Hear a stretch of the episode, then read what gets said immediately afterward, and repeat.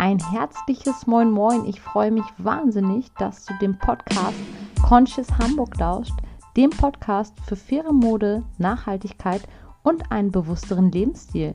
Mein Name ist Sandra, ich bin 31 Jahre alt, komme aus Hamburg und betreibe diesen Blog und Podcast aus voller Leidenschaft und freue mich wahnsinnig, dass wir beide zusammen in die nächste Folge starten. Viel Spaß dabei!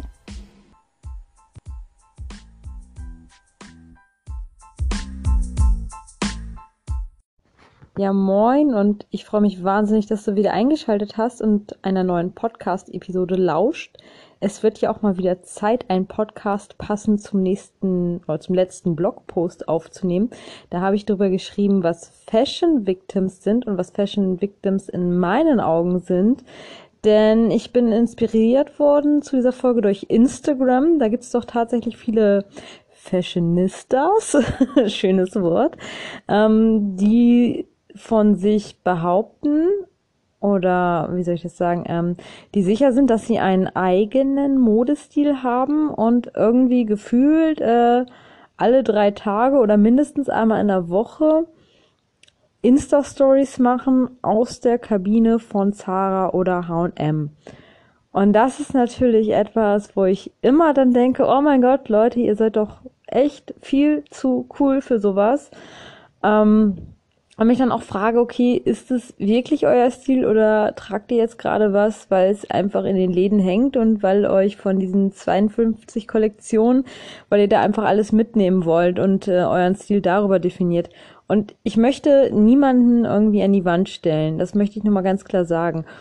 Aber ich selber bin fest davon überzeugt, dass diese Leute, die irgendwie einmal in der Woche shoppen gehen und immer das Neueste haben wollen und immer irgendwie in diese Läden gezogen werden, dass die einfach wenig Selbstbewusstsein haben und auch vielleicht nicht unbedingt wissen, was ihr eigener Stil ist. Ich will damit nicht sagen, dass die nicht hübsch sind. Natürlich sind die alle hübsch und äh, in dem Moment auch vielleicht trendy, auch ein schönes Wort, gekleidet. Aber wenn ich wirklich selbstbewusst bin und meinen eigenen Stil habe, dann werde ich gar nicht verleitet, in diese Läden zu laufen und mir ständig was Neues zu holen. Weil Konsum ist ja in gewisser Weise notwendig, aber halt nicht in dem Maß, wie es heute ausgeübt wird. Und natürlich ist auch die Werbung und äh, Social Media immer so ein, ja, Motor dafür. Aber ich sag mal so, wer stark genug ist und seinen eigenen Stil hat und sein eigenes Ding macht, der ist eigentlich viel, viel stylischer und viel, viel cooler und ja, der läuft nicht Gefahr, in diese Läden zu laufen. Und das machen halt wirklich sehr, sehr, sehr viele Leute. Und ich bin der Meinung, dass das nichts mit Modebewusstsein zu tun hat, dass es nichts mit Stil zu tun hat und auch nicht, ähm, wie sie immer sagen, oh, ich liebe Mode und ähm, ich muss halt immer, ich kann nicht anders, ich bin einfach ein Fashion Victim. Ähm, Fashion Victim ist auch so ein Wort, wo ich dann immer denke, oh, ja, du bist ein Opfer der also ein Opfer ist doch kein schönes Wort und dann kann man auch nicht stolz drauf sein, ein Fashion Victim zu sein. Fashion Victim ist für mich jemand eher, der eigentlich keinen Stil hat und sich alles aufdrücken lässt von einer Industrie und äh, schön blöd genug ist, alles zu kaufen, was einem vorgegaukelt wird. Ähm, ja, weil ich finde, so wirklich äh, Fashionistas, auch ein beschissenes Wort, aber wirklich Leute, die sich mit Mode auseinandersetzen, die wissen, was da drin steckt, wie viel Arbeit vielleicht in so einem T-Shirt steckt und die wissen auch Mode wertzuschätzen. Und ich finde, in der Mode ist es fast wie in einer guten Partnerschaft, ne?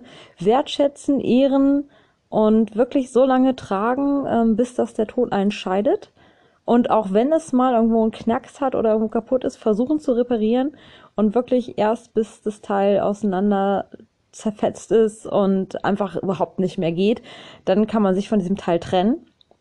Ansonsten einfach nicht, weil das ist für mich Mode und Liebe zur Mode. Die ist nicht kurzweilig, die ist bewusst überlegt. Ich sag mal so, klar, in Zeiten von Tinder, da kann man einfach mal nach rechts oder nach links oder wie noch äh, immer wischen. Ich weiß es nicht. Aber ähm, ich finde, bei der Mode ist es halt echt wie bei so einer Partnerschaft. Es muss zu dir passen und zu deinem Stil passen. Vielleicht nicht unbedingt Partnerschaft, aber vielleicht wie bei so einer guten Freundschaft. Weil du gibst dich ja auch nicht privat mit jedem Hans und Franz ab, der überhaupt nicht auf deiner Wellenlänge ist. Und das ist bei Mode eigentlich ganz ähnlich. Das muss doch schon zu dir und zu deinem Stil passen.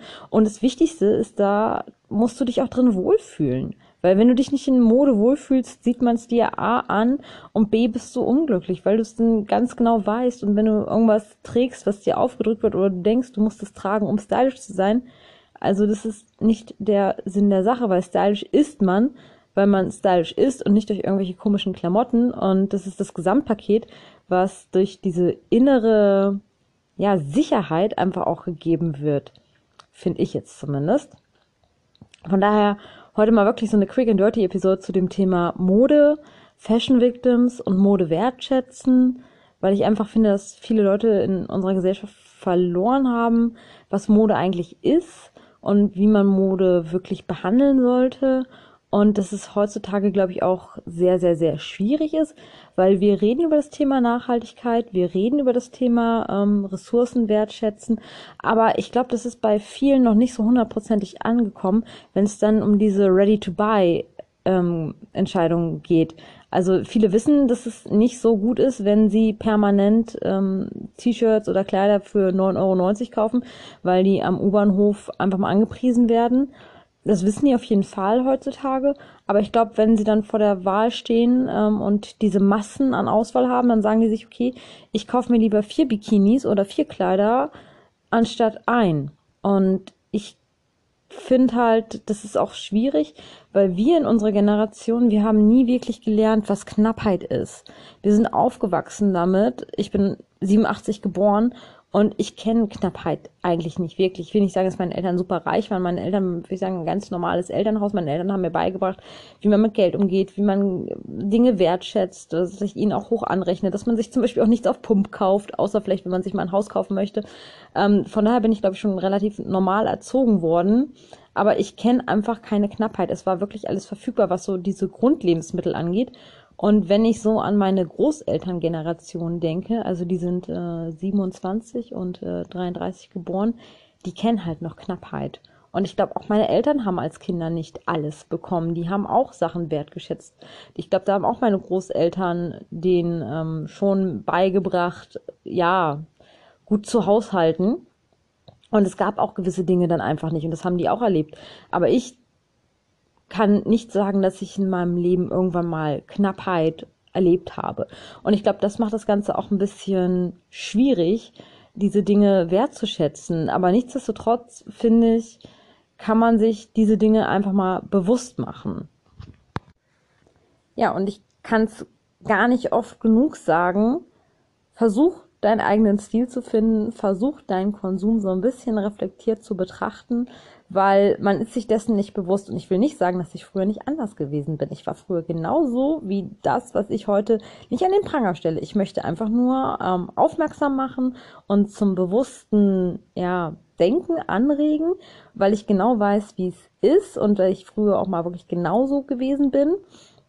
Und äh, kann dir wirklich nur den Tipp geben, finde deinen eigenen Stil, ähm, den hast du garantiert. Und es ist vielleicht schwierig, aber lass dich da vielleicht nicht so 100% davon lenken, was gerade in ist. Ich kann es dir nur empfehlen, guck einfach, was du regelmäßig trägst in, aus deinem Kleiderschrank, worin du dich wohlfühlst.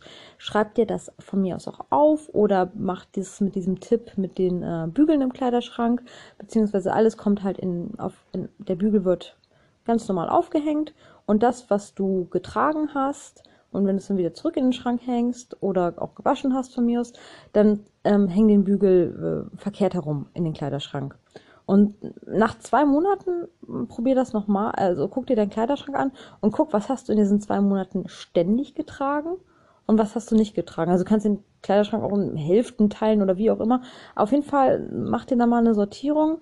Ähm, Vielleicht mach ein Foto von deinen Outfits jeden Tag. Geht ja mit dem Smartphone super leicht. Nur für dich. Leg dir auf deinem Handy oder auf deinem Computer oder bei Pinterest einen Ordner an und guck, wann hast du was an, zu welchen Gelegenheiten musst du was anhaben und wie hast du dich darin gefühlt. Weil es gibt ja auch so Sachen, wo man denkt, oh, das ist extrem stylisch.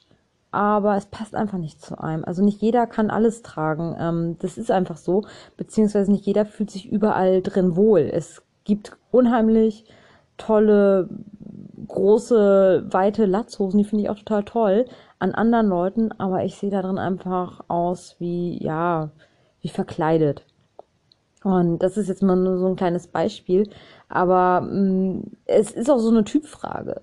Ähm, von daher ist es nicht schlimm, wenn einem nicht alles steht und Sachen, die bei anderen super stylisch aussehen, wenn die bei dir nicht stylisch aussehen.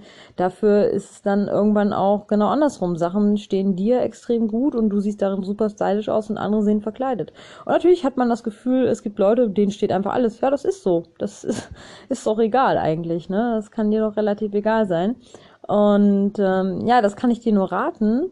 Und äh, wenn du da irgendwie Inspiration brauchst, was dir so richtig gut gefällt, äh, Entschuldigung, gefällt, dann kann ich dir auch nur raten, ähm, nutze das Internet, nutze von mir aus Instagram, nutze Pinterest oder irgendwelche anderen, dieses Snipping-Tool im, im Internet Explorer oder bastel dir ein Moodboard, nennt man das so, aus irgendwelchen Zeitschriften und äh, schneid dir aus, kleb dir rauf, was dir da echt an Stils gut, Stilen, Entschuldigung, gut gefallen hat und dann ähm, ja, dann vergleich das mit deinem Stil und guck, ob das für dich passt und ob du da Parallelen findest.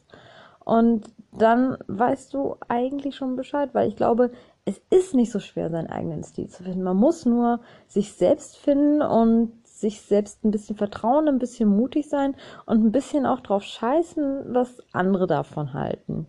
Und dann ist es eigentlich easy peasy gemacht. Naja, das ist ja immer, ich, ich wiederhole mich bei dieser Geschichte auch, ne? Den eigenen Stil finden ist einfach das Elementarste, was dazugehört. Ähm, ja, so eine Capsule Wardrobe zusammenzustellen oder ähm, ein bisschen minimalistischer seinen Kleiderschrank zu gestalten. Und ich bin auch überhaupt kein Fan davon, alles wegzuschmeißen, zu entsorgen. Selbst wenn du irgendwie eine Lieblingsjacke hast, die ein bisschen auffällig ist, die trägst du total gerne, aber halt nicht immer. Und die trägst du nur zweimal im Jahr, mein Gott, dann, dann lass die halt im Schrank hängen. Auch nicht so wild. Solange du nur Teile im Schrank hängen hast, die wirklich zu dir passen und die wirklich deinem Stil entsprechen, ist das völlig in Ordnung. Also ich finde auch dieses ganze Minimalismus und äh, ja, Marie Kondo-Thema ist ein toller Ansatz, aber wir müssen es auch nicht so extrem ausüben. So entspannt wie möglich ist schon völlig fein. naja, hm, das war die Quick and Dirty Episode zur letzten, ja, zum letzten Blogpost. Ich hoffe, diese kurzen Episoden kommen gut bei dir an. Ich hoffe, es hat dir gefallen. Lass mir gerne ein Feedback da. Und ich würde mich wahnsinnig freuen, wenn du beim nächsten Mal diesen Podcast wieder lauscht oder mir auch einfach ein Feedback da lässt oder diesen Podcast weiterempfehlst, wenn er dir gefallen hat.